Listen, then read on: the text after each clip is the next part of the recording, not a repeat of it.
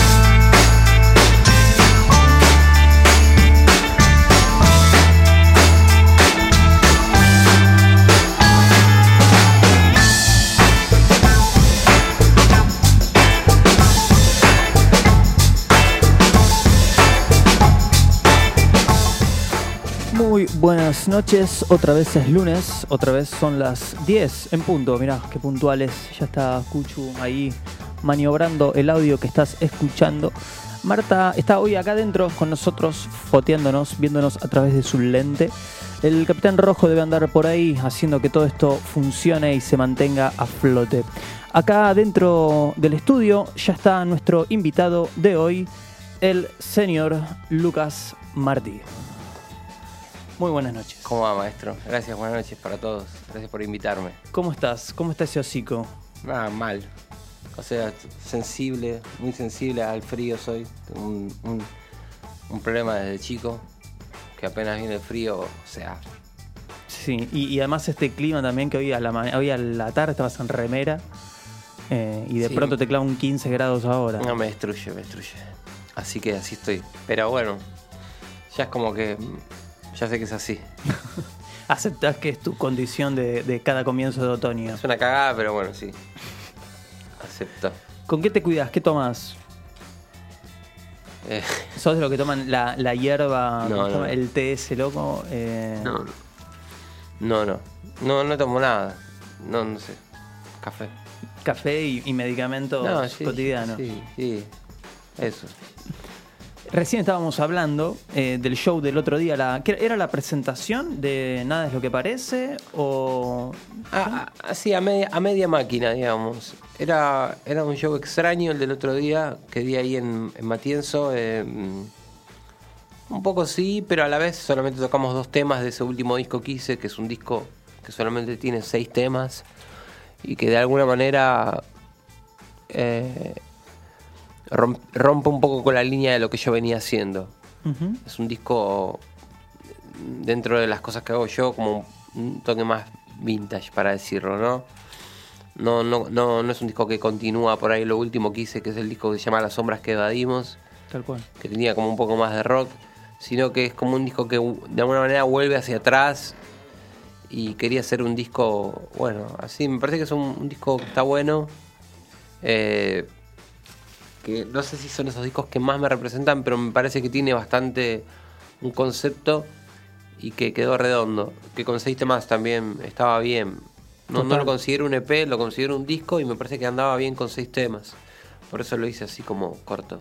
Sí, sí, es verdad. Las sombras tenía, ya desde lo visual, tenía una impronta más, más oscura, más intensa. Sí, un poco es más la línea que estoy, que de alguna manera que estoy en la que- Manejando, en la que, estoy ahora y, y más allá, digamos. Es como un poco la base para, para lo que se viene.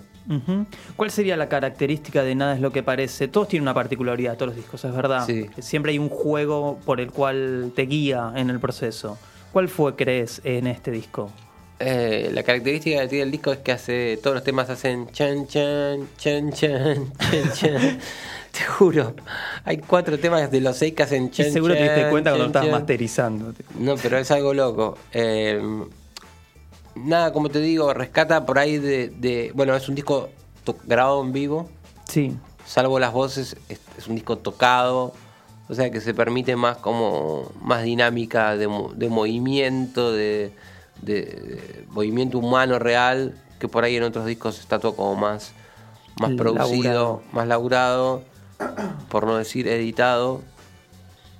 Eh, este es un bueno, disco- es, es una banda con la que venís ya trabajando hace un montón. Sí, un montón de años. ¿Cuántos discos tienen ya? Y lo que pasa es que, nada, con, por ejemplo, con Marcelo Araj, que toco la batería, si bien tuve momentos en los que toqué y los que no toqué, con Marcelo ya hace casi 20 años que tocamos porque empezamos, él, empe- él entró en un momento de atirador láser, en la mitad de atirador láser, en el año 2000 o 99, por ahí, hasta, hasta el final, hasta el 2004, y después ¿Ya era época otro rosa? Sí. Claro, 2000. él estuvo en toda esa época. Y después, bueno, siguió y conmigo como solista, fue y vino, pero de alguna manera es, es como el músico con el que más años toqué. Claro. Y sigo tocando. Eh, y el resto de la banda, bueno, también tiene un montón de años, con Ezequiel Cronenberg. Sí, también, otra. También desde el año 2004 que toco con Nicolás Pedrero, año 2007, 2008.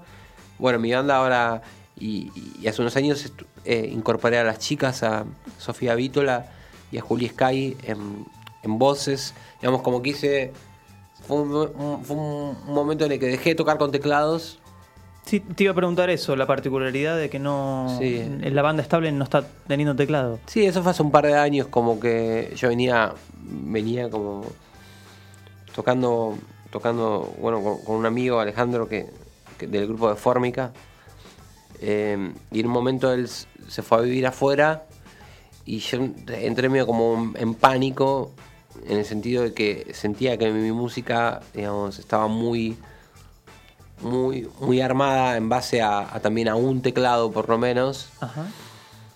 y creo que teníamos que hacer un show en Mendoza con, con Javier Amena, compartido, y en ese momento dije, bueno, armamos como una formación distinta, de hecho nos fuimos con, con Nico, que es, es mi guitarrista, Eh, fuimos solamente en trío con las dos chicas, fue como una formación rarísima. Dos violas, tres voces. No, una guitarra, bajo batería y dos voces femeninas. Estaba, estuvo bueno, la verdad que fue un show que estuvo bueno. Y a partir de ahí, bueno, después volvió Nico, que fue solamente por un, un- uno o dos shows que hicimos. Me di cuenta que no. Toqué, toqué un, hice un par de shows con un amigo, querido amigo mío, Matías Milizuk. Pero me di cuenta que Podías prescindir. que era una etapa ya. Que era una etapa y que, bueno, de a poquito se, fue abriendo este camino de, de- yo le digo, de, digamos, de, de una vuelta como a, a- a- a- hacia algo más rockero. Que, bueno, que, digamos, hasta el momento todavía no, no se ha terminado de definir como, digamos, como tal, pero sí ya en mi último disco, Las Sombras que Dadimos, eh, digamos, ya se ve, ¿no? Sí, ya, ya muy está. presentes, muy Sí, guitarras muy presentes. Los teclados que hay son teclados virtuales, que digamos que es como un disco que todavía está ahí, como con un, un pie en un lugar y un pie en el otro, ¿no? Claro. Eh, así que bueno, uno va buscando como... Y este disco que saqué último, que te digo, tiene 7 temas, como corta con eso directamente, porque Sí, tiene chao. otro sonido, eh, es como otra faceta mía. De alguna manera, bueno, viene a... Viene a, a, a ponerle como una pausa también a... Me parece a mi carrera como solista, que es un poco lo que estoy... Lo que estoy ahora como amasando, ¿no?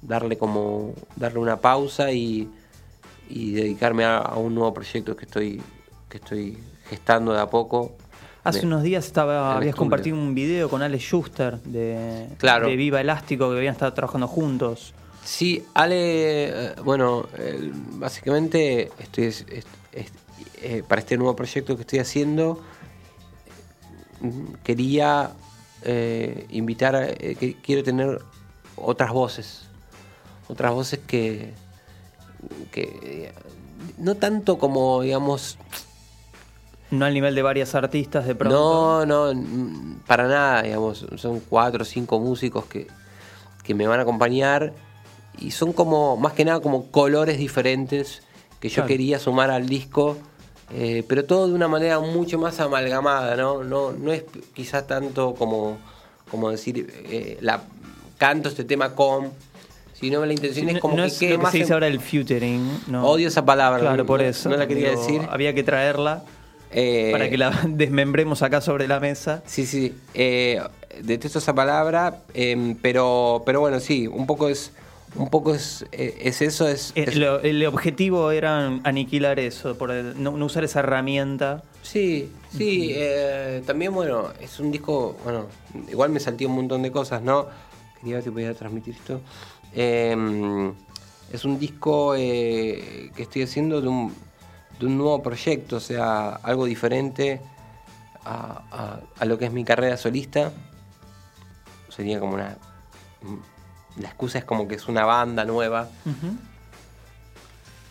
No, no te lo voy a pedir, pero digo, ¿tiene nombre ya? Sí, tiene, creo que el nombre del grupo es, es como unas siglas que es STO. Ok. Eh, y es un proyecto nuevo, digamos, de rock.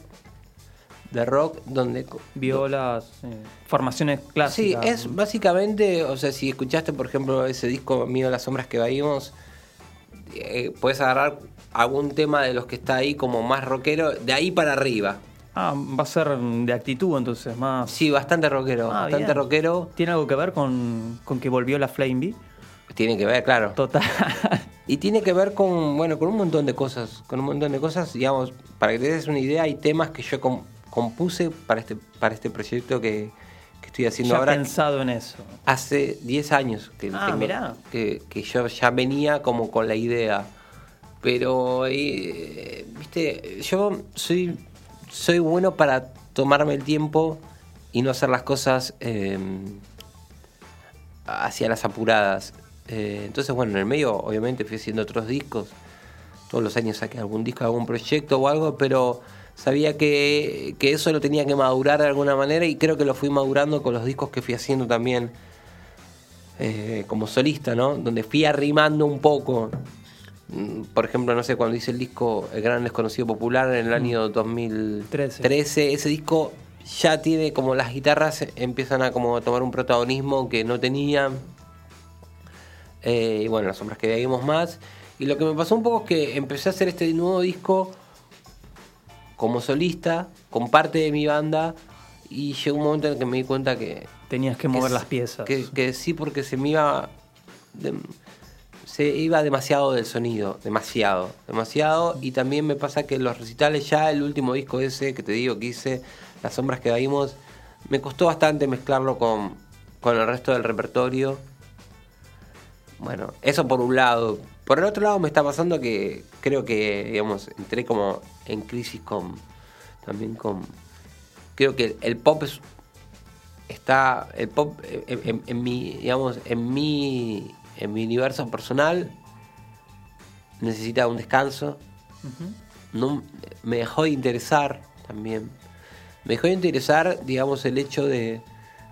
de muchos procesos que ya los hice muchas veces durante muchos Por años. eso, en realidad, ese agotamiento es repetirse. Eh, Sí, sí. Entonces se combina con tantas cosas, como te digo, que es el momento y por eso eh, empecé a hacer este disco, Irse digamos. para otro lado. Y, y bueno, se dio, yo que sé, también, como te digo, esos temas que, que yo ya había compuesto para este proyecto se mezclaron con otros más nuevos y los cambié y modifiqué. Y creo que encontré un buen balance entre una propuesta nueva que creo que va a abrazar a la gente que ya le gusta mi música, pero también puede llegar a abrir a otra. El panorama. Yo creo que el que escucha mi música no se, no, no tiene, no se puede, eh, digamos, entre comillas, decepcionar, porque las canciones están compuestas de la misma manera, digamos, el gen está, viste, de, Claro, de sí. mi música, de Sí, mi el letra. pulso, la letra. Pero bueno, Inclusive en varios artistas, digo, por más que fuera otra persona interpretando, Sí. hay palabras y formas de decir las cosas que ya son tuyas. Exacto. Bueno, pero digamos, estoy contento en el sentido de que sé que lo que el hijo estoy armando realmente es una diferencia. Digamos, lo que más me angustia por momentos es que no, es sentir que no, que no lo logro. Claro. Eh, ¿En qué porcentaje crees que está Eh. o no hay un... ¿El disco? Sí. Eh, bueno, yo creo que lo tengo en un 70%. Ah, está re avanzado. Sí, sí, sí. Y Es Igual- que para ahora, para mitad de año, algo vamos a escuchar. No sé, no sé, por ahí, por ahí no, no sé, eso lo- lo- lo- no sé, porque después hay procesos que también se, se realientan bastante y también quiero ver un poco que, eh, de qué manera darle una pausa a lo que yo vengo haciendo. A poder hacer un corte, claro. También con, con la banda, quizás eh, sea para el año que viene y, y- y está bueno, no sé. Eh, es, es loco todo, ¿no? Porque yo qué sé, de repente ahora el, el viernes voy a estar en La Plata tocando solo con la guitarra y la verdad que me entusiasma también. O sea, me entusiasma tocar eh, solo y por ahí poder hacer algunos temas raros. Digamos, lo que creo que más me agotó eh, y que necesita un descanso es eh, ese show que vos viniste a ver el otro día Claro. a Matienzo, digamos. La lista que equilibra todas tus épocas. Eso, sí, la Claro. lista, digamos, el disco pop. eh, y después, bueno, me puedo salir un poco de mí y hablarte un poco de, de lo que yo veo en este momento. eh, que, bueno, últimamente cualquier persona que viene al estudio a grabar un rato o algo, eh, inevitablemente la siento en el banquillo y estoy mínimo una hora o más hablando de un poco de lo que está pasando para mí con la música, que es un momento muy, muy extraño. Eh, creo que es una crisis así Nunca antes vista. nunca antes vista. De alguna manera creo que también es una crisis que acá por ahí se acentúa más porque también se combina con la crisis Claro. nuestra y de repente casi parece un apocalipsis, ¿no? O sea, Sí, es verdad, es muy rara. La escena está muy rara. Hay muchas cosas muy extrañas que la verdad que, te digo, me podría quedar horas hablando. Hoy, por ejemplo, me puse a ver eh, un- esos compilados que arman en YouTube de nuevos grupos de metal, por ejemplo, Sí. de afuera. Y bueno, obviamente, no sé, me los pasaba así, no, no me Sí, gustaba. no, estabas chequeando. No me gustaba ninguno. Y, y creo que bueno, que el rock realmente, y el, el pop sobre todo, ¿no? O sea, yo ahora te estoy diciendo, eh, te vengo contando que estoy haciendo, preparando un disco de rock, digamos, proviniendo de mí es el equivalente a, a, digamos, hacer cualquier cosa ya a esta altura. Lo que te dé la gana. Me chup- voy a decir, me chupa un huevo, ¿viste? O sea, mínimo hay que hacer algo que sea eh, ridículo o que sea como. Sí, que sé, llame la atención por- Arriesgado, o sea, por algún lado.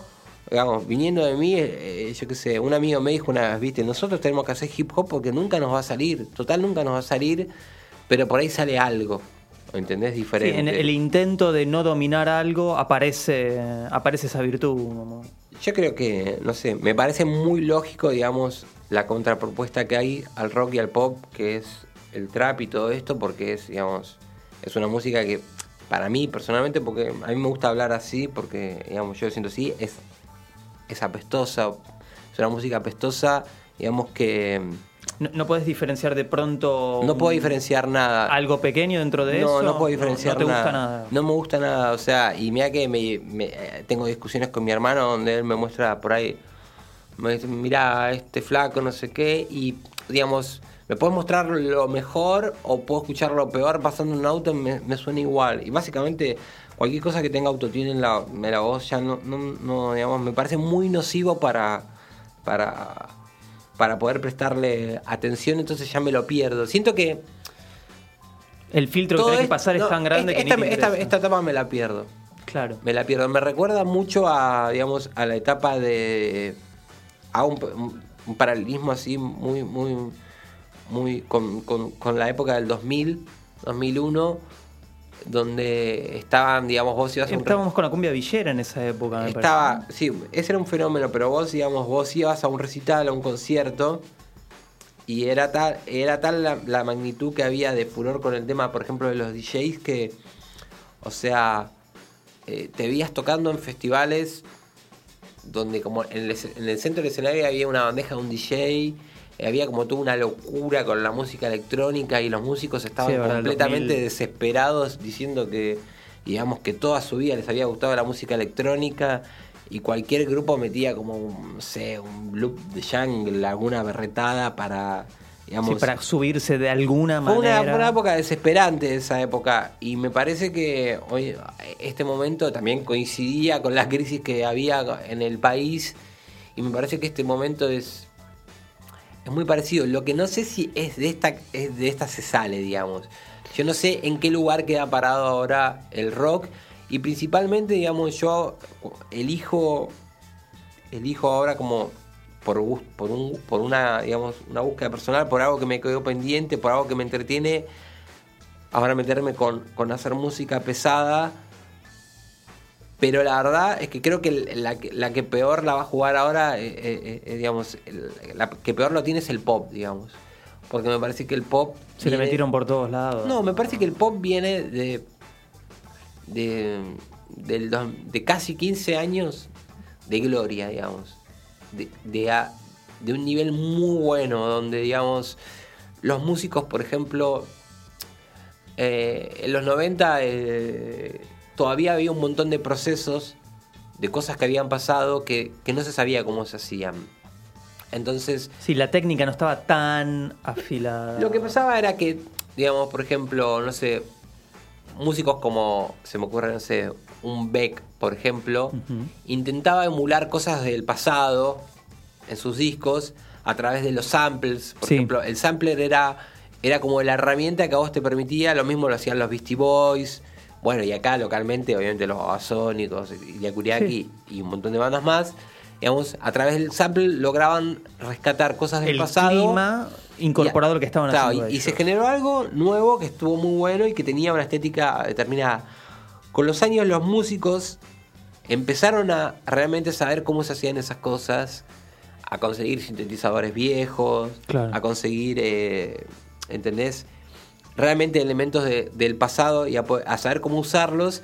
Y aparecieron productos muy bien hechos, como sí, puede de ser... pronto estaba no sé, Neil Rogers de vuelta y todos adorándolo, como trajeron a los tipos, los hicieron viajar en el tiempo. Sí, y digamos, uno mismo aprendió un montón de procesos, o sea, de realmente poder lograr, no sé, sonar como sonaban los Beatles, Claro, ¿entendés claro. lo que te Sí, digo? sí. ¿Cuántos Sí, discos hicieron? Después de Elliot Smith, digamos, ya todo el mundo aprendió cómo hacer un melotron, eh, apareció, no sé, Cromeo, se me ocurre, hizo unos discos que realmente están como Sí, al, sí. al nivel de discos de los 70, de cómo No, están. te agarrás desapercibido y posta que parecía de esa época. Exactamente, Eh, entonces te digo, el nivel fue muy alto, eh, para hablarte así más, más- más de, de algo más cercano, digamos, Javier Amena, para mí, estos, estos últimos 10 años fue como, fue, fue brillante, eh, Sí, un crecimiento importantísimo. un crecimiento importantísimo, los discos realmente estaban producidos de la puta madre y,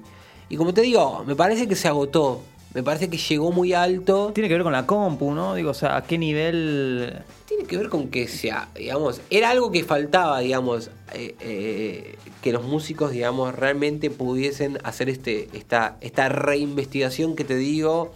No sé, yo eh, en el año 2008 me compré una batería Simmons, una guitarra Roland GR, un teclado y hice un disco que Sí, sonaba como pone si en fuese- práctica tu ley, Claro, como que sonaba como si fuese de los 80, me parece que bueno. Y hoy en día me parece. Bueno, pero en ese momento le diste una vuelta. Bueno. Es como lo vamos a interpretar con estos elementos, no vamos a emular estos Sí, sí. elementos. Ah, bueno, Tenía una sí. vuelta. Yo creo que, te- que tuvo algo. Lo que te digo es que es que fue positivo, digamos, todo lo que pasó Mm. con respecto al pop. Y me parece que hoy en día ya está. Mira, mira, yo siempre digo, cuando vos, te- cuando vos ves una propaganda de Procenex o de Ayudín Sí, sí, y- las- y, el tema suena como un tema de Fénix, Sí, es porque ya está. Y, vamos, cuando llega a Ya manos, cuando llega a manos de publicitario, lo- el publicitario es como es el último, el último punto en la cadena, digamos. Los publicitarios destruyen las, las tendencias. Una vez que llegó a, a manos de un publicitario y, y el tema de Ayudín te suena como un tema de. Sí. O de- yo me acuerdo en los 90 cuando aparecía la propaganda de chicle con un tema que era tipo igual, te- tema de Nirvana, y decías, bueno, Ya está. ya está, esto ya murió, man. O sea, entonces es así. Y, y me parece que es eso, ¿viste? Hoy ves la propaganda de Ford y aparecen las montañas y la guitarra con chorus y. y bueno, ya está, man, lo mataste, ¿qué querés? Ya Sí, no quiero sí, escuchar sí. más, eso lo odio, lo odio. Odio toda esa música, digamos. Odio todo. eh, Te generan también odio porque. ¿entendés? Porque sos un amante de eso, entonces sentirlo así de profanado te hincha las pelotas. Yo qué sé, ya está. Ya quiere decir, ya la gente lo entendió, digamos. Como te digo, la señora que compra el detergente lo entendió. Entonces ya está, hay que correrse y para mí es siempre estarse corriendo de escaparle como a esa gran red donde, yo qué sé, o sea, Pero quizás pero dentro de porque, 10 años haga trap.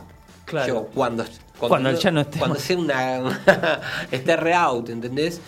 Pero bueno, no sé, yo qué sé, eh, veo cosas que, digamos, yo estoy en, en un momento muy, muy raro con la música. De hecho, no sé, a, a mí siempre me gustó pintar, dibujar y, y, y si no fuese porque estoy haciendo, como te digo, un disco de, eh, casi extremo, o sea, no sé qué haría. Bueno, hace ¿viste? poco tuviste una muestra. Sí, sí, Te sea, escapaste un poco por ese lado. La, verdad es que es un momento para, para tener, yo les digo a todos mis amigos, para tener algo más que la música. Porque si la queremos preservar, eh, viste, es un momento en el que si solo te estás dando, eh, eh, dando la cabeza contra la pared, con, es un momento que no está bueno. Es una re crisis para mí la que está y además a nivel convocatoria, o sea, ¿qué percibís? ¿Estás yendo a otros shows? ¿Cómo, cómo ves el, eh, la gente cómo se está moviendo? ¿Cómo percibís? No voy mucho a shows porque, veo, porque tengo, bueno, do- dos nenas, Dalma y Janina. Claro. Eh, y no puedo ir a. no puedo ir a ningún lado. Pero tampoco me interesa mucho. O sea, como te digo, es una mezcla entre. Entre. Hay cosas que me gustan que las quiero mencionar porque si no es como un bajón todo. Me gusta. Y, y- y he intentado ir a verlos, pero tocan tan tarde los hijos de puta que no. Me fui de las dos fechas. Por ejemplo, OK Pirámide es un grupo. no sé Ah, si yo los vi, sí. Me sí. gusta, bueno. Qué lindo quilombo, cómo usan esas guitarras. Son rockeros, yo qué sé, y tienen una esencia de algo que no, yo qué sé, viste, se corre un poco de, de- de Sí, toda esta sí, cosa sí. tan cheta que hay que en el sonido. de- a mí me gusta Fénix, pero la verdad que lo que hicieron con Fénix es un espanto, viste. O sea, lo, Sí, también ellos tuvieron una evolución medio extraña hacia el final. Bangrap, no sé, ahí me hizo un sea, poquito ya- de agua. Pero no sé, me gusta, me gusta, obviamente, eh, yo sé, me gusta, me gustó mucho el último disco de, de Vía Elástico. Me gustó El, mucho. ¿Cómo se llama? El último Eh, disco. no, no el, el previo al adelanto de ahora. Sí, previo, previo. ¿No es privado? No es privado. No es privado. Me gustó Sí, mucho me la- las guitarras, eh, yo qué sé, el sonido. Creo que como un disco. eh, y me gusta mucho el disco de Andrés Ruiz, que yo le dije el otro día. Le digo, tu disco es tan bueno.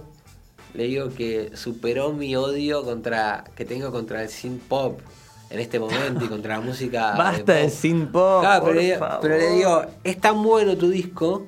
Pero además ya no es ni moderno. No, bueno, pero es bueno el disco de él. Eh, es muy bueno. No, el Andrés no, no lo conozco. Buenísimo, buenísimo. Es un disco, unas letras medias vampirescas. eh, nada, tiene algo que supera el género. O Igual, sea, lo no tiene- recomiendo no, no mucho. tiene que ver con eso. ¿Quién lo hace? Yo, yo entiendo No, lo de los sí, estilos, bueno. entiendo lo del agotamiento, pero hay un punto donde lo que te importa es la, la mirada y la forma de decir las cosas. Si atrás de eso suena una orquesta, un synth pop o... Sí, bueno, pero ahí hay, hay cosas que, yo qué sé, que, viste, se hacen como, ya como... mm, no me sé. empalagué. Yo, de hecho, ese disco cuando lo puse al principio, o sea, no... no- no- Tuviste que esperar un poco, Sí, claro. tuve que, tuve que esperar un poco. Pero bueno, la verdad que es un- una incertidumbre total lo que va a pasar Claro, con, eso te iba a preguntar. entonces, con la música, hacia, dónde, va. Con esto de los mega festivales por todos lados. Sí, yo qué sé, viste, o sea, ni hablar de, digamos, de de todo, viste, de, de lo que es mainstream y todo eso, uno está, hasta una época, viste, más o menos el mainstream todavía eh, trabajaba con, con artistas, o sea, se arriesgaba un poco, entonces al arriesgarse terminaba apostando, no sé, yo qué sé, a, no sé, a los Strokes, a, Claro. a- en este momento me parece que, yo qué sé, que... Bueno, justo mencionaste los Strokes, que fue como también una, una vuelta a esas guitarras, a ese Bueno, eso es lo que pasó de- después de. Eso es lo que pasó después de. Digamos, de toda esta fiebre que hubo de la electrónica y en ese momento, que también fue como un momento bastante eh, tóxico para mí, para la música, pero bueno, son, son cosas necesarias. Me parece que. Me parece que. No sé, no me quiero arriesgar a decir que, que de esta se sale. Viste, quizás el destino del rock sea el tango ya, ya sea, ya sea. Bueno, lo han también. ya ser como, viste, como. como yo miro, por, sobre todo, por ejemplo, a mí lo que más me impresiona de, de la escena eh, eh, nacional, por ejemplo, son los grupos de rock. Los grupos de rock me, me El impresionan. rock, decís. El, el rock, el, el, popular. rock, el, eh, heavy metal, no, el heavy metal, digamos, como hay una cosa ahí at- que atrasa, pero 380 mil años, digamos. De gente convencida. Los riffs, la- digamos, una cosa genérica en la música, ¿viste? Como que, que, que me parece como que son cosas que yo, yo creo que hay, hay un costado de la música nacional que se quedó se quedó muy duro, pero bueno, no, también está pasando afuera, no es que afuera está brillante, como te digo, ponete después de la computadora eh, banda de heavy metal 2019 y te parece algo, es algo genérico. chau. Las guitarras, cómo suenan, o sea, parece Podrían como... ser la de la publicidad que decís, o sea, hecho sin, Sí, sin sí. trasfondo. Creo que, ah, digamos, de alguna manera hay que volver como un poco a la, a la imperfección. Creo que. Creo que. No, e- eso la- sin duda, sí, ya todo está demasiado. Venimos de, de que esté todo tan pulido Sí. que al final todo termina sonando igual porque todo suena perfecto. Eh, Perfecto y eso. genérico, que es lo peor, ¿viste? Mm. Cuando suena como. Pero bueno, yo qué sé. No sé. Eh, por ahí es una es mi visión. Yo me junto con otra música que. Con, con- con otra gente, digamos, con la que estoy. Con pares míos y hablo de esto y no tienen la misma. No mismo- tienen la misma visión. no, no tienen la misma visión. Digamos, hay mucha gente que tiene una visión y dice, no, yo estoy tocando y, y hago mil temas y estoy recopado y bueno, buenísimo. Me, Claro, me, gusta, me gusta ver que hay como, como que mi punto de vista así tan... Es adversario. Sí, que no es... Hay otras, hay otras visiones y obviamente un pibe de 20 años, yo tengo 40, un pibe No, de 20 años, debe tener una visión como... No sé, la gente la está reflejando, ¿viste? Yo qué sé, por decir una palabra, ¿viste? Como muy representativa de... de yo qué sé, no sé. ¿De qué están viendo? ¿Qué pasa con proyectos como ponerle. em, ¿Los Sleaford Mods los tenés? Sí, sí, la otra vez Los, los, los británicos. La otra vez los, los, los, los etiqueté me- y me gustan. La verdad que son esas cositas que. pocas que me gustan, ¿viste? Me gustan porque. eh, eh, rescatan cierta su- suciedad, cierta desprolijidad, cierta actitud que para mí hoy en día no, no, no- está en la música, ¿viste? Que tampoco tiene que ver con cuánto tocan o no tocan, porque de hecho eh, lo fuerte del proyecto es que el tipo va, pone play, se queda mirando, el otro tira todas las letras, viste, Sí, de ahí sí, sí, sí, agita toda. Y me y el otro guacho se la pasa con las manos en los bolsillos, casi que enfatizando, esto va por acá. Sí, y cuando sí, le preguntan sí. dice, "Y pero si los beats ya los hice. No, no, me gusta. Me. Me- Ya, el Te día, cuenta que es una cuestión de El actitud. día que vi, vi, vi una foto del disco, una disquería que estaba muy buena, que lamentablemente no está más, que estaba ahí en la avenida Purredón. Y vi el disco, la tapa, y los vi a ellos con unas caras de amargos y vi que tenían un, un- un sampler y un deck de cassette y dije, esto debe estar bueno. Y escuché el disco y estaba buenísimo. Aparte, tienen, es como muy raro, es como la base es como si estuviese sonando, no sé, Joy Division abajo. eh, y una mezcla con Wire, con, no sé, con... eh, Sí, o no sea, sé, con- batas rotas. Batarra- y eh, él, él que no, él que habla prácticamente, Sí, es como sí, medio una especie como de, de, mod skinhead hablando arriba, no sé. Sí, el, el barrio inglés, pero digo, el obrero inglés. Y bueno, lo que pasa es que los ingleses son, son capos, yo qué sé, no sé, no sé qué, no sé, es, es, es, es un momento, como te digo, muy, muy- para estar, viste, no sé. ¿Y por qué crees Karate, que... para hacer karate. Sí, para estar ahí.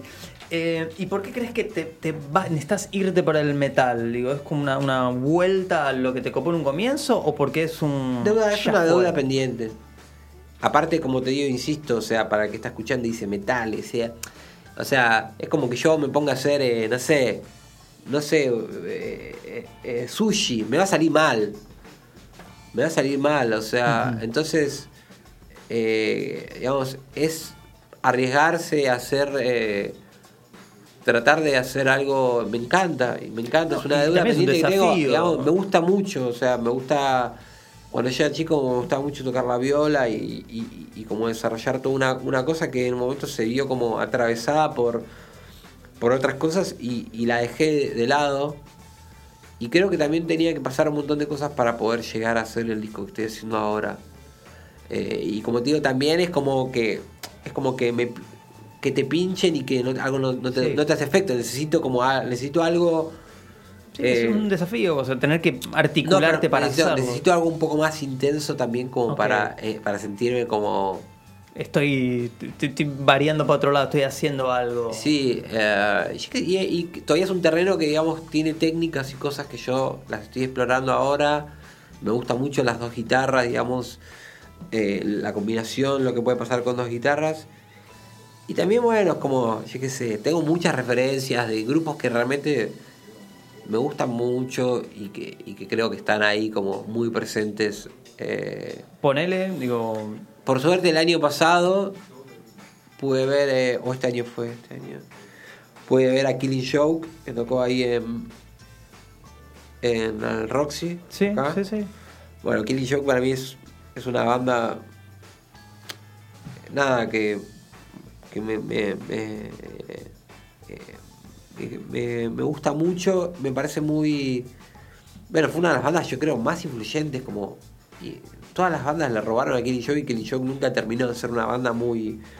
muy Sí, nunca salió. nunca- mainstream. Nunca no. fue Metallica, obviamente, nunca fue Nirvana, nunca fue, pero todos, nunca fue Ministry, nunca fue eh, Marilyn Manson, pero a todos la afanaron, pero Lejos. lejos. Bueno, me gustó mucho verlos a ellos, pude ver a Ministry también cuando tocó, que bueno, yo qué sé, hace, hace muchos años que no me gusta lo que hacen, No, bueno. pero... lo nada, que te me toca- marcó, te marcó y lo tenés. Me encantó verlo, sonaba bárbaro, había poca gente, estuvo buenísimo, buenísimo, buenísimo. Eh, digamos que eh, respecto a los, a los espectáculos, por ejemplo, las cosas pop no me, ya sentía, hacía tiempo que no me interesaba como mucho verlos. O por ejemplo, no sé, un, can- un buen cantautor que me guste mucho, tampoco me interesa mucho verlo. Me gusta más como la cosa, si voy a ver un recital, tiene que ser algo como que explote. Eh, bueno, el mejor recital que vi en mi vida para mí fue el de the Machine. Wow. Ese fue el mejor recital. Y mirá que ya había visto recitales buenos en los 90. Cuando era chico vi el primer show de, de Pantera en Obras. Fui con mis amigos. Eh, vi Nirvana, que no fue bueno. Eh, eh, yo qué sé. Después vi. eh, Metallica lo debes haber visto. no, Metallica no me gusta. No, me gusta. ¿No te gusta Oh, oh, Metallica? No, no me gusta Metallica. No me gusta, no me gustan ellos. Nunca me gustó. Tengo algo como. Yo qué sé. No sé, viste como a veces no, no lo entendés muy bien. A mí sí me gustó. Eh, en el género me gustó. Pantera, digamos. Porque me agarró a mí. Slayer, entonces te gusta. ¿no? Ah, sí, ya, ya, yo, ya. Soy muy raro con lo que me gusta y con lo que no. O sea, yo qué sé, ¿viste? Eh, pero nada, el grupo que me gustaba, de verdad, era Pantera, porque aparte. A mis amigos les gustaba todo. Yo iba a la casa de mis amigos en esa época y. Y entrabas a los cuartos y eran todos a pinche de heavy metal, ¿viste? Y yo lo miraba y decía, esto es ya medio viejo, o sea, Ya a mí me gustaban los Chili Pepper, Against the Machine, no me copaba mucho como... Y de repente cuando apareció Pantera, era como que dije, Wow. algo te- tenía un elemento nuevo, como con, con- el groove, Sí, y bueno, tenía algo que no tenían las otras bandas, No, ¿viste? no, O y, sea, ni, y ni lo tuvieron, ¿no? y lo tuvieron, o sea, yo escuchaba Metallica y me parecían re momias, Claro. ¿entendés? Con, con- con respecto a lo que era. Que, eh, tenía una, frescura y aparte, bueno, tenía algo también estético, los looks de ellos, o sea, Phil Anselmo y no sé, era Sí, como que tenía algo más, más de la época, ¿viste? Sí, Pero después sí empecé a investigar, obviamente, para atrás y. Y, y- y sí, y, me empezaron a gustar grupos como más cuadrados, ¿no? De hecho, te mencioné Killing Joke, es un grupo que en otra época no lo No hubiese, hubieras no lo hubiese- viste que lleva, lleva mucho tiempo, Sí, hay o sea, veces que digerir las cosas. Tenés que revisitar algunas cosas para rechequear qué no te había interesado. Y Mirá, te estaba re bien. El grupo que yo más, siempre lo digo, uno de los grupos que menos me gusta eh, y todavía todavía lo sostengo es Pearl Jam, digamos, es un grupo para mí, representa como muchas cosas que yo, que no, no van conmigo. Y el otro día estaba en casa y dije, a ver, este... Derribando mitos. No, el que tenía Jeremy, ese, ese Sí, dije, el primero, Ahora lo voy a poner. Y la verdad que no, no pude todavía, no pude. Pero soy un chabón como, viste que no, no quiero cerrarme tampoco de- del todo a, Nunca sabes con los años que, viste que que te puede que te puede que te puede copar en un momento y en otro no. ¿Manson te interesó en algún momento? No, pero vi el recital de él en obras de día El y del- fue brutal, brutal. El de Monsters of Rock había sido ese. No, En, en- de día tuvo que ser 97, una cosa así. 97, pero no era Monsters of Rock, era un festival alternativo. Sí. Donde- Ah, endemoniado ese show. No, Este año tuvo eso. Ese show fue bardo. uno de los mejores shows que vi también en mi vida porque, eh, o sea, yo creo mucho eh, en la fuerza de los shows en vi- eh, de día. Mira. Yo creo que los shows de día que se hace de noche son los mejores shows. Digamos, eh, ahora le muestro siempre a, a mi hija más grande, eh, que se llama Isabel, ¿Qué edad tiene? 7. Mira, ya le estás ahí. Obvio, le, le, le- muestro los Resident, escuchamos todo. lo- Quiero, quiero tratar de, de, de- de protegerla un poco de toda esta turrada. Y ya la va a escuchar la turrada, yo Sí, qué sé. sí, ya. Y le, nada, y le Tengo sobrina de cuatro y a veces canta cosas que decís, ¿por qué? ¿quién le muestra esta porquería? Por eso. Y le mostraba eh, que es muy divertido, porque aparte los chicos a veces coman el show ese de, de Judas Priest, que es, que es el de día, y que él sale que parece el, el malo de Terminator 2. Sí, no, no, no tiene sentido. Pero nada, la fuerza como de ver a los chabones de día. Yo me acuerdo que el show ese de Marilyn Manson estaba muy cerca, estaba adelante, a la derecha, cerca de, de del... la- Además, est- estaba a punto de explotar porque eh, ya estaba viniendo con toda. buenísimo, buenísimo. Eh, no, sonaba, pero... En era- la época de Anticristo, o sea, zarpado. eso. Yo no sé, no entiendo, pero bueno, no entiendo muy bien qué era lo que sonaba, pero sonaba, no sé si la batería estaba trillada, qué mierda era, pero sonaba, sonaba tremendo. Después escuché los discos y no, no, no, no, no me pasó. obviamente me gusta el hit, pero no, nunca lo pude entrar así, porque aparte yo soy fanático de Ministry. Ah, ok, claro. Entonces, Entonces- es como, hey, esto. Yo cuando era No chico iba- salía en patota con mis amigos caminando por la calle, porque era una época en la que, ah, estoy hablando ahí en el 92, 93, cuando yo estaba en primer año, que empezábamos a salir de noche, entonces íbamos ahí, por ejemplo, caminábamos por, no sé, Avenida Santa Fe, todo, hasta el 9 de julio, así, cosas así. Sí, digamos. cuando, necesitas estar al pedo en la calle. y- Sí, pero se salía más al. Ahora me parece que no hacen eso los pibes, No. ¿viste? Ni en pedo. Entonces salíamos y me acuerdo que íbamos caminando por Avenida. Eh, Calle- eh, ¿Viste dónde está eh, la izquierda así? ¿Notorious? ¿Es? Notorious, ¿eh? O, o, o sí, Vals. ¿Pero no, Santa no, Fe? No, en Callao. Eh, Notorious. ¿Notorious? Eso. Bueno, a la otra cuadra había otra disquería que era una disquería grande. Sí. Yo te estoy hablando, esto serían las 12 y media de la noche y no sé por qué carajo la disquería estaba abierta. Una disquería re triste, re triste, que era muy grande como al fondo, ca- Callao casi llegando a Santa Fe, eh, eh, cerca de, eh, como enfrente del cine América era. Sí, sí, sí. Y yo me acuerdo que entré con mis amigos, viste que entraba, no sé, a fanate un disco, no sé, cualquier cosa, en esa época era... Y había una tele grande, gigante, como si fuese como las teles, una tele gigante. En ese momento es un cuadrado. cuadrado, pero que sí tenías que tener un... Y estaban dando un... Estaban poniendo un video de Ministry, que era un- eh, como su video más famoso, que es un, un show en vivo donde ellos tocan atrás de una de una reja de, de cowboy. Sí, sí. Y nada, tipo, me quedé como loco. Yo ya, ya ahí empezaba a escuchar música como rara y al otro día había que ir al Parque Rivadavia y fui al Parque Rivadavia y me eso. compré, eh, compré bueno, un disco y, y la verdad que se hizo como una, una de las bandas dentro de ese género que así como que más me gusta y que todavía... bueno, también, yo- también, en tu memoria conserva este romanticismo, ¿no? Digo, esto del impacto, lo visual, de ir a buscar el Y sí. disco, eh, que son Sí. las cosas que te marcan. Yo qué sé, ya es como aceptar que uno también pertenece un poco como a un periodo del tiempo y que yo quiero seguir haciendo cosas, quiero, yo qué sé, como te digo, no me va a salir, boludo. Entonces al no salirme, eh, voy a va, jugar, va a ser, está. va- va a ser algo que me parece que va, por lo menos, eh, raro, va a ser...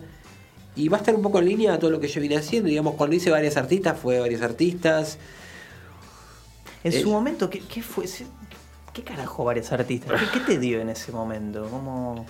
No, yo qué sé, en el momento... Había que estar canchero, digo, como para, bueno, voy a hacer esta, esta parva de canciones y no voy a cantar ninguna. ¿Cómo, o sea, cómo, ¿Qué te movió en ese momento?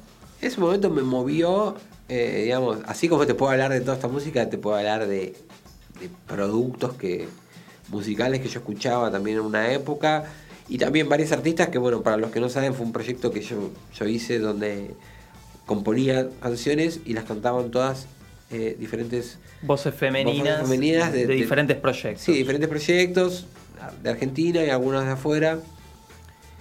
Y bueno, yo qué sé, en ese momento era. yo- el proyecto surgió. O sea, compañías a conciencia, ¿no? Ya sabiendo Sí, esto. sí, el, el proyecto cayó así como. Yo estaba hablando un día con Cronenberg, que era. eh, en ese momento, bueno, estábamos empezando a tocar, habíamos hecho un disco ya, pero estábamos. Y yo le, le dije, nada, quiero grabar algo, y me dijo, no, me dijo, pan con cacho que acabas de sacar un disco, no sé qué, y como cortamos el teléfono, y al toque se me ocurrió y digo, pará, y si hago un Y si no es para mí, y si claro. lo llamé de nuevo, le dije, mira, y si hacemos esto, y me dijo, bueno, podría ser. Y que empezamos, probamos con un tema, dos temas. Yo Claro. todavía no tenía tantos temas compuestos como fueron los otros discos. Así que por eso para mí el primer disco es un disco medio rengo. Como que tiene algunos temas que están muy buenos. Me El parece. Papa. Y tiene otros temas que, yo qué sé, no sé si están tan buenos, pero... El segundo creo que fue el más logrado, ¿no? ¿O A ¿Cuál mí el disco que más me gusta que hicimos fue el tercero. Porque digamos, el primero es un disco como... Donde nosotros Todavía estaban haciendo el experimento, a ver cómo salía. Sí, y, y digamos, usamos batería, bajo, guitarra, teclados, como que medio que nos permitimos como un poco, un poco todo, usamos como diferentes estéticas también como más vintage, cosas tipo más Ennio Morricone, no sé, cosas más, nos animamos como, como más por ese lado. Cuando hicimos el segundo disco, el segundo disco es un disco que lo hicimos completamente MIDI. Ah, chao, mirá. Completamente MIDI, o sea, yo compuse todas las canciones con la guitarra, pero después hicimos La todo- bajada es- fue escribimos todo, como que el chiste del disco es que lo escribimos todo MIDI, no hay nada tocado, o sea, entonces es un disco muy homogéneo en cuanto a, a- a- El sonido, al sonido. Era casi un chiste, obviamente, en el momento hacer un disco todo MIDI. De hecho, en un momento nos asustamos un poco porque dijimos, nos estamos yendo Ya, al ya carajo. avanzada la situación era como, Avanzada una situación, dijimos, no sí, nos pareció no muy frío el disco y no, la verdad que terminó siendo como, yo creo, el disco más redondo. Claro, por eso, más en cuanto a. y aparte es un disco bueno, re, yo qué sé, power, porque eh, nada, eh, está Javier, está Julieta Venegas. Claro, la convocatoria ya eh, fue está- más. Está, Ya venía con, el- con, con lo que se había cosecha- cosechando, lo que se había hecho en el primero. Sí, sí. Digamos, en el sentido de que es un disco muy, muy redondo, me parece. También tiene, es muy diverso como los géneros que tiene, pero está todo amalgamado por ese sonido. Y para mí el mejor disco que hicimos es el tercero.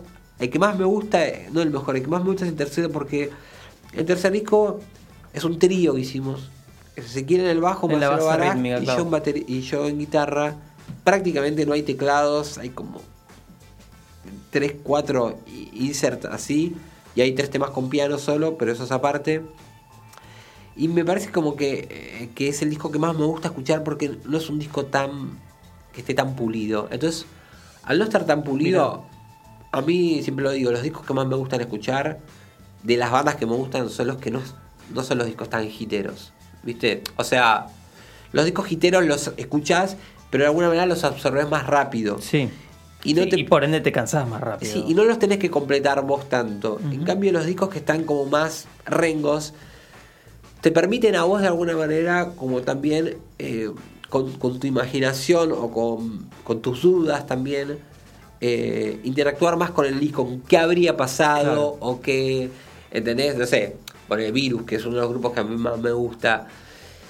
Yo qué sé, su disco más redondo, no sé si no lo escucho nunca, a mí me gusta Recrudece, que es el segundo disco, que es como extrañísimo. Y Claro. lo escucho todo el tiempo y, o sea... Es conociendo mucho el universo también. Sí, me genera interrogantes, pero digamos, bueno, yo qué sé. eh, así que me gusta mucho ese disco de varios artistas por, por, por ese motivo, porque eh, creo que es un disco que... Y me gusta mucho la idea de que...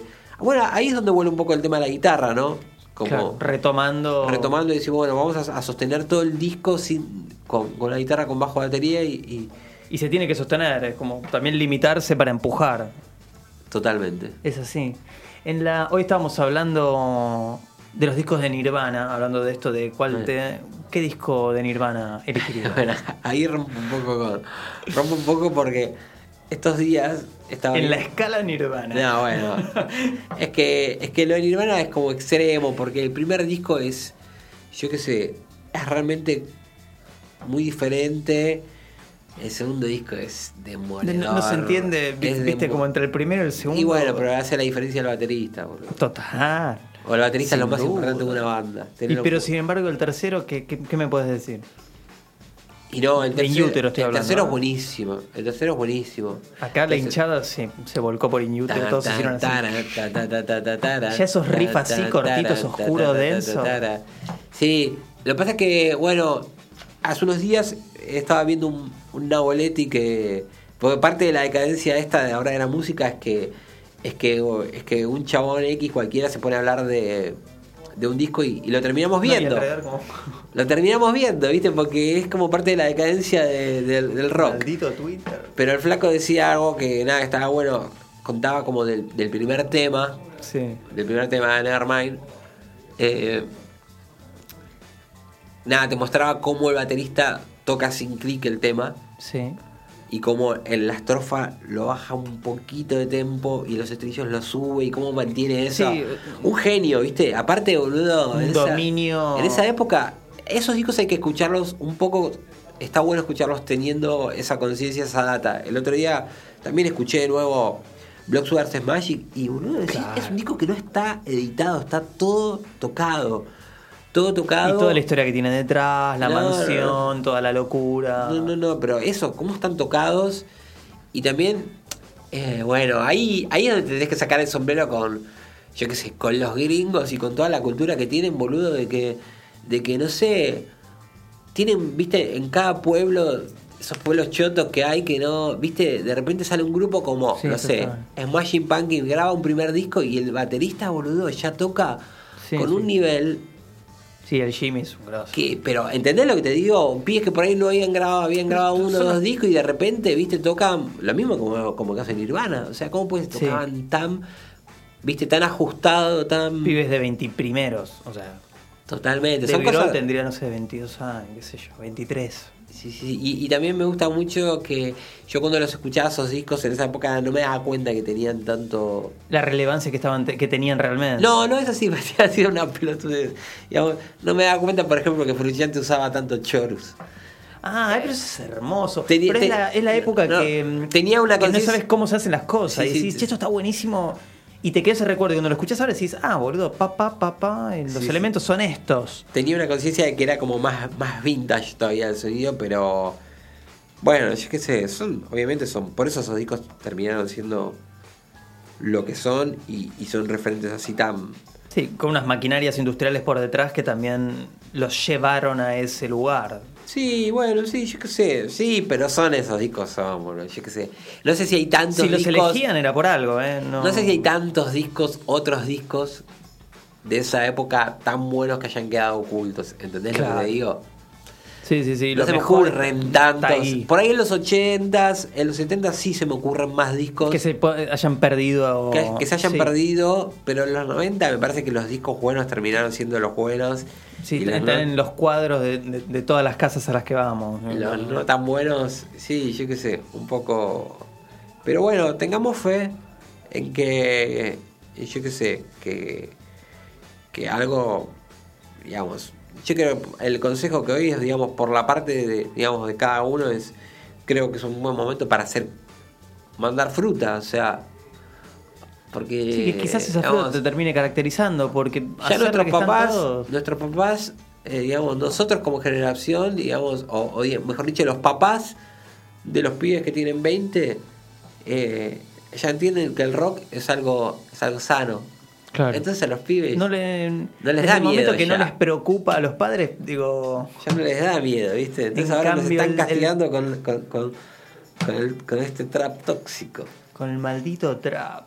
Eh, además es, es- es tan simple, tan... No sé si es simple, yo qué sé, yo no sabría cómo hacerlo, pero No, la pero- verdad pero que... simple eh, digo que en, en- en la conjunción de cosas, no sé, no, me, lo, me lo han tratado de explicar de un montón de maneras y ninguna me cierra. Eh, yo prefiero quedar viejo. tampoco entiendo... si- Prefiero- Esta me la paso. no lo entiendo. Esta me la paso. Eh, siempre me, me gusta el documental de Scott Walker. No sé si lo viste. ¿Conoces a Scott No, Walker? sí, pero no... Un freak, así que murió hace un par de, de días. Genial, genial. Un dark total. Y nada, mírenlo en los comentarios de Scott Walker porque ese sí, ese era, era grosso. Y nada, y él dice, viste, como saqué un disco que es su disco, digamos.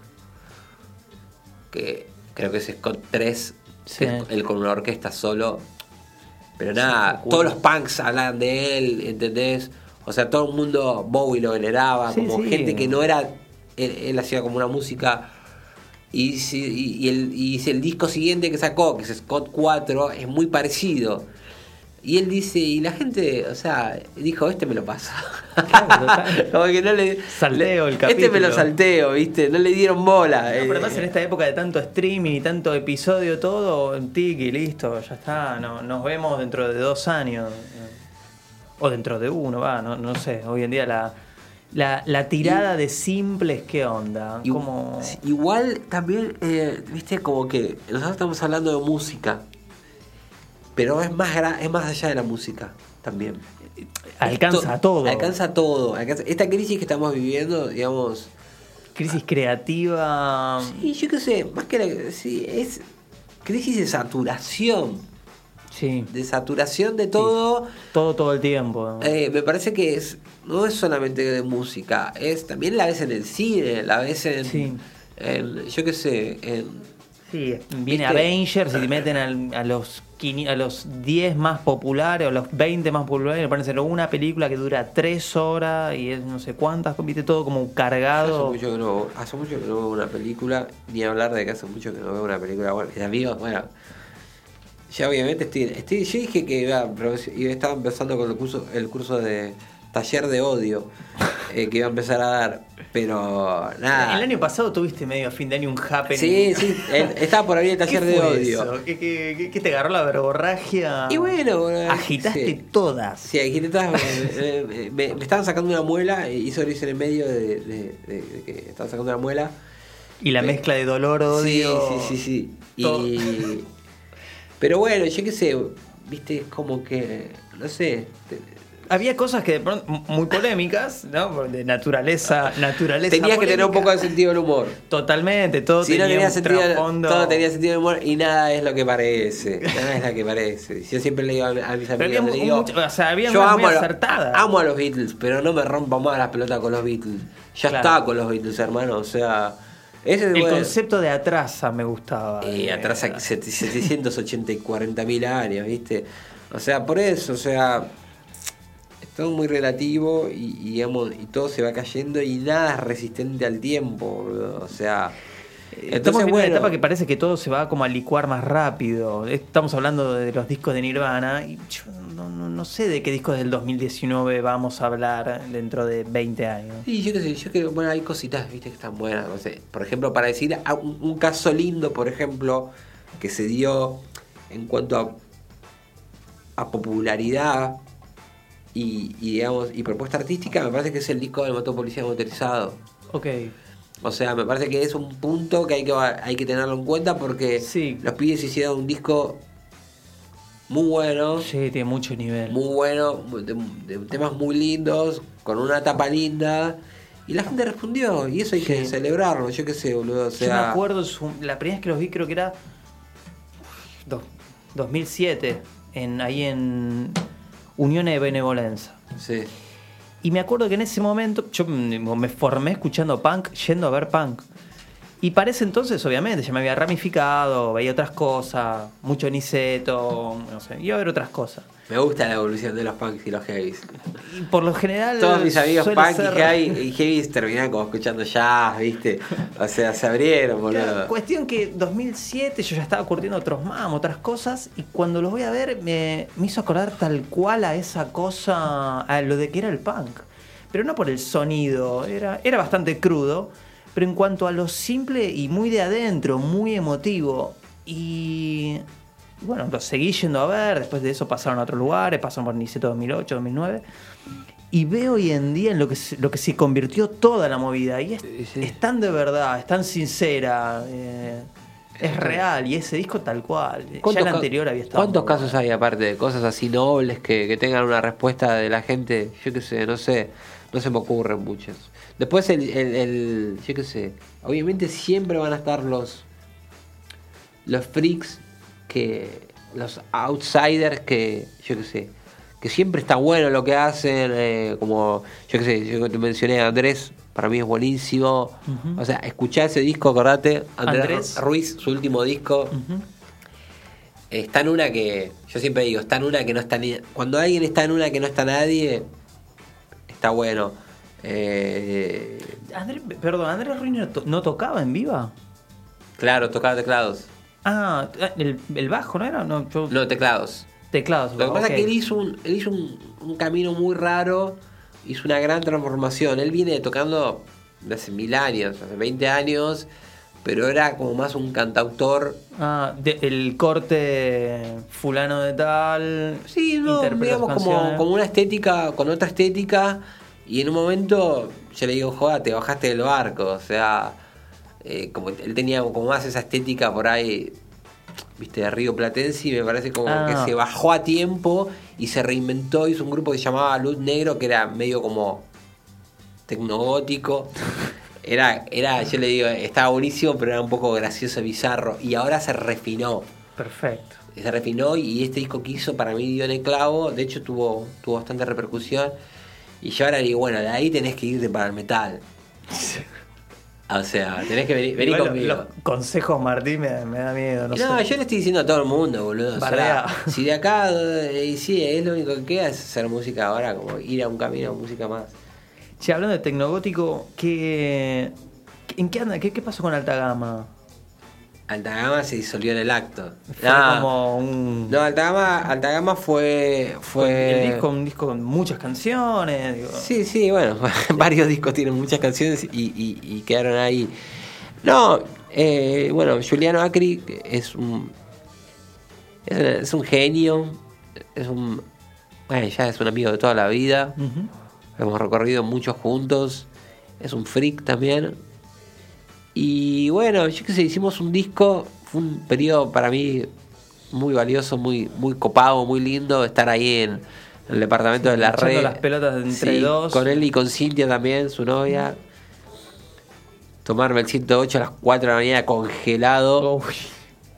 Esas cosas que uno solo uno hace ¿Viste? por la pasión que Por la siente. pasión, ¿Qué carajo sí. hago a esta hora volviendo tan lejos? Eh, No, pero bueno, ese disco lo hicimos en, en una, una PC toda, toda cascoteada. cascoteada de él y, y después, nada, es un disco muy con esa estética.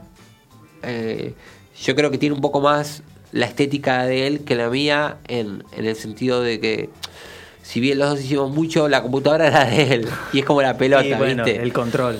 Él tenía un poco más el El control. que se queda haciendo after hours eh, es ese. Exacto, como había más procesos que digamos yo hacía tiempo que no laburaba de esa manera. Pero lo acepté como, como un desafío y como que bueno, Hay momentos donde tenés que decir, bueno, si va a ser así, me entrego a que sea así. Si estás tironeando con cómo lo haría.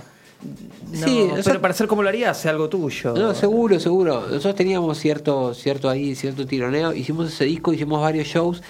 Estuvo re bueno. Después empezamos a hacer otro disco. Y ahí, ahí se complicó un poco porque por ahí son diferentes los. Yo laburo muy rápido y Jules es como un poco más. Más De dejar mental. reposar las cosas. Dejar reposar, yo creo que no, no- no nos pusimos de acuerdo y a la vez él, bueno, después se, se dedicó, creo que eso le dio impulso y sacó un disco solista y me parece que entró como en un periodo que, Tenía que que retomar. está bueno y yo creo que, que cerramos ahí. A tiempo. eh, Sí, sí, sí, me parece que estuvo bien, que... que ah, de hecho, él, bueno, él, él, él tocaba, tocó en el tirador 10 años antes y hacía mucho tiempo que no nos veíamos cuando hasta que hicimos ese disco. Eh, ah, nada, Fue un yo, buen reencuentro, Sí, una reencuentro. explosión creativa y ahí está. Total, total, total. La verdad que yo lo re celebré cuando lo hicimos, que lo pudimos sacar adelante, que llegó a buen puerto, digamos. De Claro. hecho, ese mismo año yo saqué otro disco con Darío Halfin, solo de piano y voz. Entonces eran muchas cosas y en un momento dije, no sé, tocó re peligro de no. Claro, de que o, o pasa todo o no pasa nada. Exacto, exacto. Claro, total. Pero, como te digo, hoy, hoy en día es como que eso es algo, viste, como. No sé, lo mismo me pasa con varios artistas ahora. Son cosas que las. Me encantan a mí. De hecho, son discos que cada tanto los puedo escuchar. Me, me enorgullecen. Pero ya lo hice. o Claro. sea, si necesitas estar en, ese, en esa necesito. sintonía para hacerlo. Ahora es como que estoy, bueno, eh, en, en otro viaje que me entusiasma de otra manera. Bueno, el año pasado con, con el festejo ahí en el Shirhu de, de tus 40 era como una especie también de. Y era como una. Era un símbolo. Era un símbolo de, de, de- también de, de cómo... Yo yo qué sé, todavía estoy viendo un poco qué voy a hacer, digamos. No sé de qué manera... A la vez, el otro día me pasó que toqué ahí en Matienzo y yo no tengo un público muy, muy grande, pero tengo un público súper fiel y cariñoso, ¿viste? Entonces, ya me voy a poner a llorar, ¿viste? no, eh, eh, también me da cierta cosa, digo, bueno, Sí, me- es como ¿de que... qué me, me estoy bajando? Claro, claro, bueno, yo qué sé. eh, lo mismo pasó cuando cerramos varios artistas. Cuando lo cerramos creo que estuvo muy bien y hoy en día me parece que estuvo muy bien. Pero a los días tipo me agarro como cierto, digo, bueno, Sí, ¿para qué dije cierre? para que cierre, pero bueno, no, me parece bien porque de hecho varios artistas es algo que me gustaría en algún momento volver a hacer un disco. lógico. Volver a hacer un disco, pero no en este momento. En este momento eh, no, no- no es el momento. Eh, y como te decía eso, lo del Circus fue, fue un super show que salió muy bien porque, digamos, tenía un poco de todo. Coincidió con los con 20 años de que habíamos hecho el segundo disco de Tirador, que es el disco más rockero Sí. que yo hice hasta ahora, más setentoso, que era con la formación de Nahuel Vecino y Samalea. Sí, sí, trío bajo cinco cuerdas. No, bajo cuatro cuerdas. ¿Cuatro cuerdas? Sí, era? cuatro Mirá. cuerdas, sí. Y eh, como más, muy con la impronta como de, de Invisible, de la música de Spinetta de esa época, pero también con algo muy del momento ese de los 90, como Claro. que tenía algo también en el disco que, que era personal. Y bueno, hicimos un par de temas con ellos que fue lo más divertido del show, obviamente. Fue lo más divertido, a la vez Que si salió bien o mal no lo sé, pero no, la pasé salió re bien, salió, eso salió, eso salió. No podía fallar, pero No. digo, no estás ahí como, che, ¿cómo salió? No, es que era, un super- era como decir, bueno, un super show donde hago como, como parte de mi carrera solista. eh, hacemos lo de tirador y hacemos un poco de varios artistas. Más algunos invitados. Yo creo que lo, lo que más me costó hacer fue, ese día fue lo de varios artistas porque por ahí era como muy reciente que nos habíamos Sí, en se- teoría. separado, entonces fue como un poco, me quedó un poco más descolgado, pero te- como te decía antes, fue como el show por ahí que más gente vino, Claro. vino mucha gente que no venía a verlo de tirador, Claro, sí, sí, sí. que solamente tocamos tres temas, pero plató, viste, tocamos los temas más heavies. Eh, La gente se fue contenta. Sí, la gente se fue Claro. re contenta. eh, pero bueno, son esos shows que si yo no hago como algo, digamos, de comillas, especial, después son shows más chiquitos, ¿viste? Como el que vos Claro. viniste el otro día. ¿Y qué te parece, digo, la, la idea de esto de hacer toca el disco tal? Me No, gusta. ¿Te gusta? Digo, Sí, sabes que me gusta, no, no, me- no me opongo para nada y lo disfruto. Ya hice, ahí en el Cirgu hice los 10 años de, de tu entrenador, Sí. que también fue un Eso show también que estuvo. fue súper bien. Cuando digo fue súper bien, digo, fue Además que más tu gente que lo- tu entregador tiene como un, ahí un corazón especial. Sí, tu entrenador es, es de todos los discos que yo hice el que más llegada tuvo. Es loco, a mí son los discos que menos me- me- ¿De para mí me representa. No, Mirá. Sí, sí, Yo porque- también lo, lo tengo muy rankeado muy arriba eso. Perdón, eh. Adelante. Pero Esto es real, esto es en vivo. no, eh, es un disco como, a ver, yo a veces pienso que me está escuchando alguien que, que ya me conoce y dice, uy, qué aburrido, siempre dice lo mismo, pero eh, digamos, si yo voy al estudio ahora y me a grabar una voz y la grabo así de un toque, ponele, Sí. tiene como una cosa más fresca, ¿viste? Que está buena. Y vos lo escuchas muy. Bueno, yo lo escucho, más, yo lo escucho más, muy fresco. ¿no? Ponele. Ujú. Si yo me, me pongo a grabar la voz bien, pedazo por pedazo, parando, arreglando cosas. con- Sí, una bueno, más, es un laburo más denso, pero con el tiempo perdura más. Ok. Tu entrenador es un disco que yo hice, pa, lo canté así y en el momento me, me parecía súper fresco, pero ahora lo escucho y me cuesta Claro, escucharlo. Porque tiene mucho, ¿entendés? Sí, algo que en ese momento el criterio te daba el ok y ahora Y- decís, y- hijo de puta, sí, una más. Sí, sí, sí, está cantado muy, muy bizarro. Y Yo qué sé, a la, no sé, a la gente le. Quizás por eso también es que me acuerdo- copa, ¿eh? Fue un disco que yo lo hice por una necesidad, te digo, prácticamente, porque yo venía a hacer discos, yo Más hacía acústicos. discos muy raros que no los podía tocar en vivo. Claro. Yo hice con la tirar láser otro rosa. Otro Rosa es, eh, es- está buenísimo ese disco, pero ¿cómo mierda lo tocas en vivo? No, sí, bueno, por eh, eso, a partir de ese disco, todo, después hice el título secreto, después hice mis dos primeros discos solistas que también eran como una, una especie como de residuo de, de la producción de Otto Rosa, yo no los podía tocar en vivo. Claro. Hacía un disco de 15 temas, podía tocar 3. Claro. Claro. Tampoco sabía cómo encararlo, no es que era imposible, yo no sabía cómo hacerlo. Entonces dije, bueno, ya está, Tengo necesito hacer hacer un- un disco que sea... Sí, que al pueda- menos me, me arme un show. Exactamente, digo. exactamente. Entonces, de hecho, el disco es como. Es extremo también en el sentido de que yo pasé de hacer discos que eran, yo le decía, pseudo progresivos, pop progresivo, a hacer. Tu entrenador me lo escuchar y dice estrofa, estribillo, estrofa, estribillo, Claro. y hice lo mismo la letra en las. Repite. En las dos estrofas. Es casi extremo, ¿entendés? Sí, sí, sí. Entonces, bueno, evidentemente tiene como algo que el mensaje llega más rápido. Después ese disco, bueno, lo fui evolucionando un poco. Pero, por ejemplo, el primer disco de varios artistas también tiene el mismo recurso, formato, como de estrofa, estribillo, estrofa, estribillo, y repite la misma letra. Eso me acuerdo muy puntualmente que un día estaba escuchando un disco de Virus y la canción repetía y dije, ah, es así. Es. Chao. digo. Chao. Pero porque también lo hice, porque ya lo otro ya lo había hecho. Sí, esto es. Es así. Es así siempre. O sea, como uno una cosa lo haces eh, muchas veces, decís, bueno, yo qué sé, a ver, vamos a pasar a otra a otra cosa. Pero bueno, ese disco, ese disco, eh, eh, como me preguntaste en los shows, me gusta lo de, hice el show de de tu entrenador, los 10 años, me gustó, haría un show si se pudiese, hice lo de, digamos, lo de Sunburst, que fueron tres temas. Sí. Haría si se pudiese eh, un show de Otto Rosa, lo haría. Sí, es. En un par de años. Y sí, es Cuando está- sea los, los 20 años de Otto Rosa, haría un show con, no sé si con atirador o como. O lo pero más cerca que se pueda, pero digo, poder tocar. haría porque, digamos, porque todavía me siento joven, todavía me siento que, que el disco, si bien está muy lejos, más adelante no, sé si me va a interesar hacerlo. Claro. No quiero verme haciendo eso ya como Sí, con hecho 50, mierda.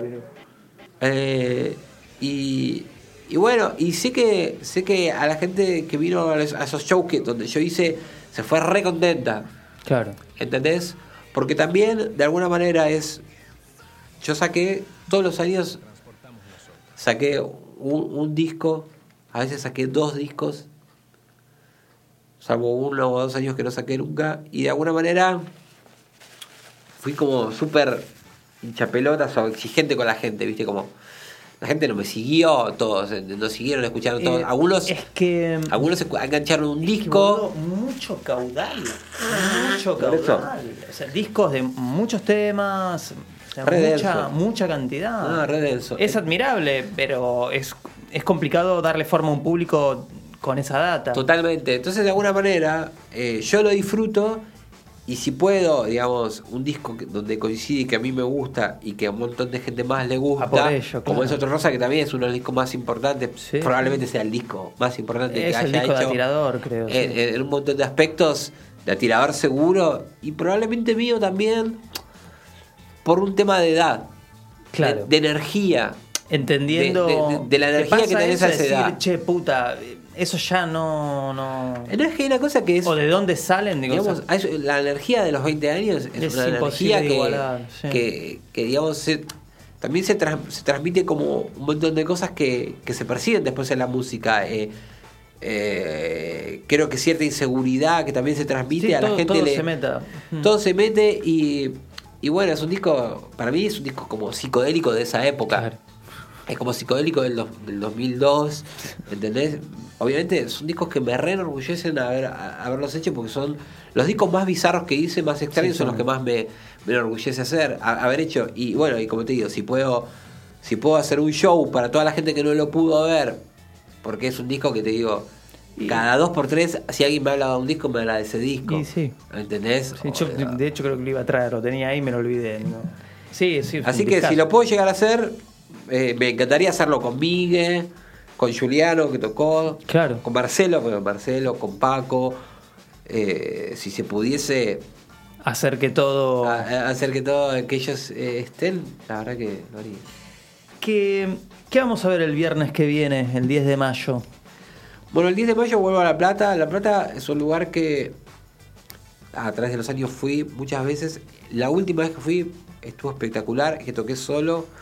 Me trataron así muy bien y me acompañó mucho la gente, también cantando los temas y todo, me hicieron sentir muy bien, a pesar de que se me rompió la guitarra, no me andaba nada. Ahí modo fogón, ¿no? Es. No, pero yo toco con la guitarra, eh, no es tan fogón, porque yo toco con la guitarra eléctrica, Ah. con amplificador. Ah, pensé que iba a ir de acústica la cosa. No, no, y, y llevo pedales, o sea, es bastante power aunque no sea aunque no sea con banda. Ok. Y te digo, me, me entusiasma, me entusiasma porque también, como te digo, voy a tocar clásicos míos. Yo digo, joda, clásicos más sufrita y después toco. eh, aprovecho para meter algunos temas que. Que, que no, que, no, que no toco mucho con Claro, la que, banda. no, que no salen de pronto acá. Y, y bueno, y un poco también transmitirle a la gente eh, mi estado de ánimo actual. Eh, Bien, claro, es, es- estás vos, así que lo que salga es lo que es. Eh, Sí, sí, La lista sí. es en el momento, tenés una idea. No, no, armo, armo, Claro. armo. Pero te digo, eh, eh, yo qué sé, toco un tema de alta gama. Claro, chao. Un tema de, yo qué sé, gran desconocido popular, de eh, tu entregador. Toco así un poco de todo. Está. Está bueno, está bueno. Bueno, que- genial. Ahí en el Pura Vida Bar. Sí, pura vida. Pura Vida eh, con Fran Fórmica. Sí. Eh, ¿es- ¿Qué es solista una banda? Nos vamos a conocer ahí. Ah, listo, buenísimo. Sí, sí, sí, vamos a ver qué, qué- de qué se trata un poco, pero me dijeron que estaba muy bueno lo que hacía. Así Bueno, que- entonces es el viernes 10 de mayo. Sí, en La Plata. Eh, Lucas Martí y Fran Fórmica ahí en Pura Vida Bar en La Plata. Exacto. Eh, Capital por ahora no tenemos noticias. Vamos No. a esperar un poco esto que se está cocinando. Exacto, sí, sí, sí. Vamos a ver que si le doy un. Por ahí no tenía tantas ganas de darle un cierre oficial, viste, de decir, bueno, voy a parar, ¿no? pero por ahí lo haga, no sé. Eh, un poco lo estoy viendo. Hay que, qué- hay que ir tanteando. La calle tampoco es que. Vamos a ver que, eh, hay que. Ahora vienen las elecciones, aparte.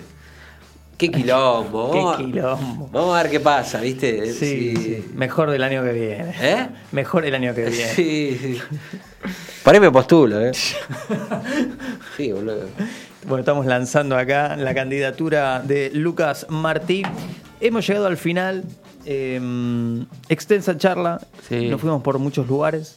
Eh, habrá temas que han quedado sin, sin tocar, pero bueno, estás invitado cuando quieras a volver, a presentar, a, a aprovechar el espacio como quieras. Leímos con toda. Con toda, eh, nosotros eh, nos estamos yendo y nos encontra- reencontraremos el próximo lunes a las 10 de la noche acá en Usina Roja Red Mosquito Radio. Nos vamos.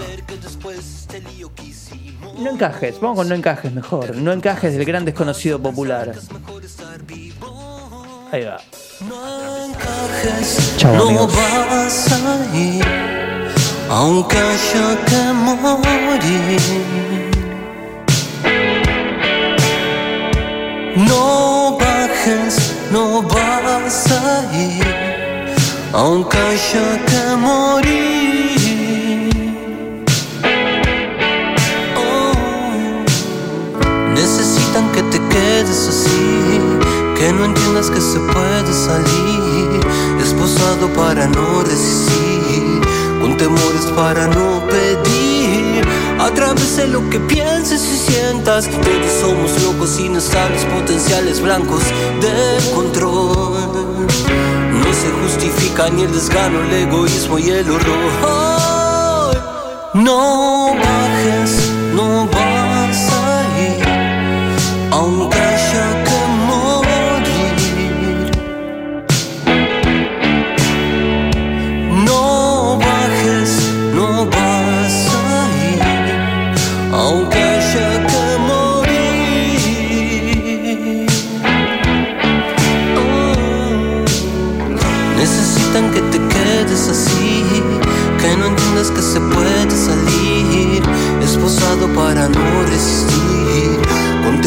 para no pedir. A través de lo que piensas y sientas, todos somos locos, inestables, potenciales blancos de control. No se justifica ni el desgano, el egoísmo y el horror. Vas a morir.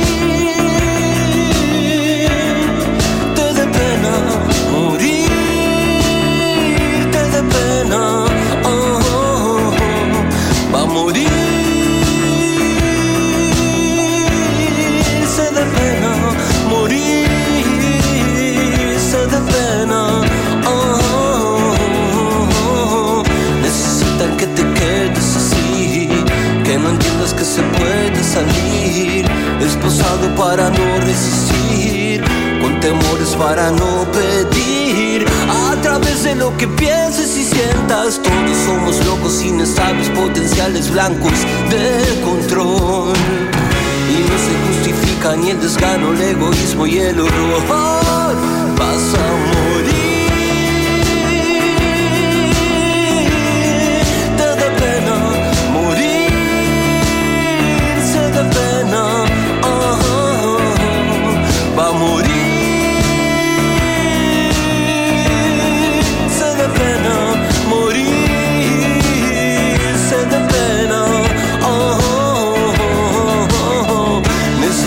que te quedes así, que no entiendas que se puede salir a través de la verdad. Están tus ojos, todo en el amor, todo en el dolor.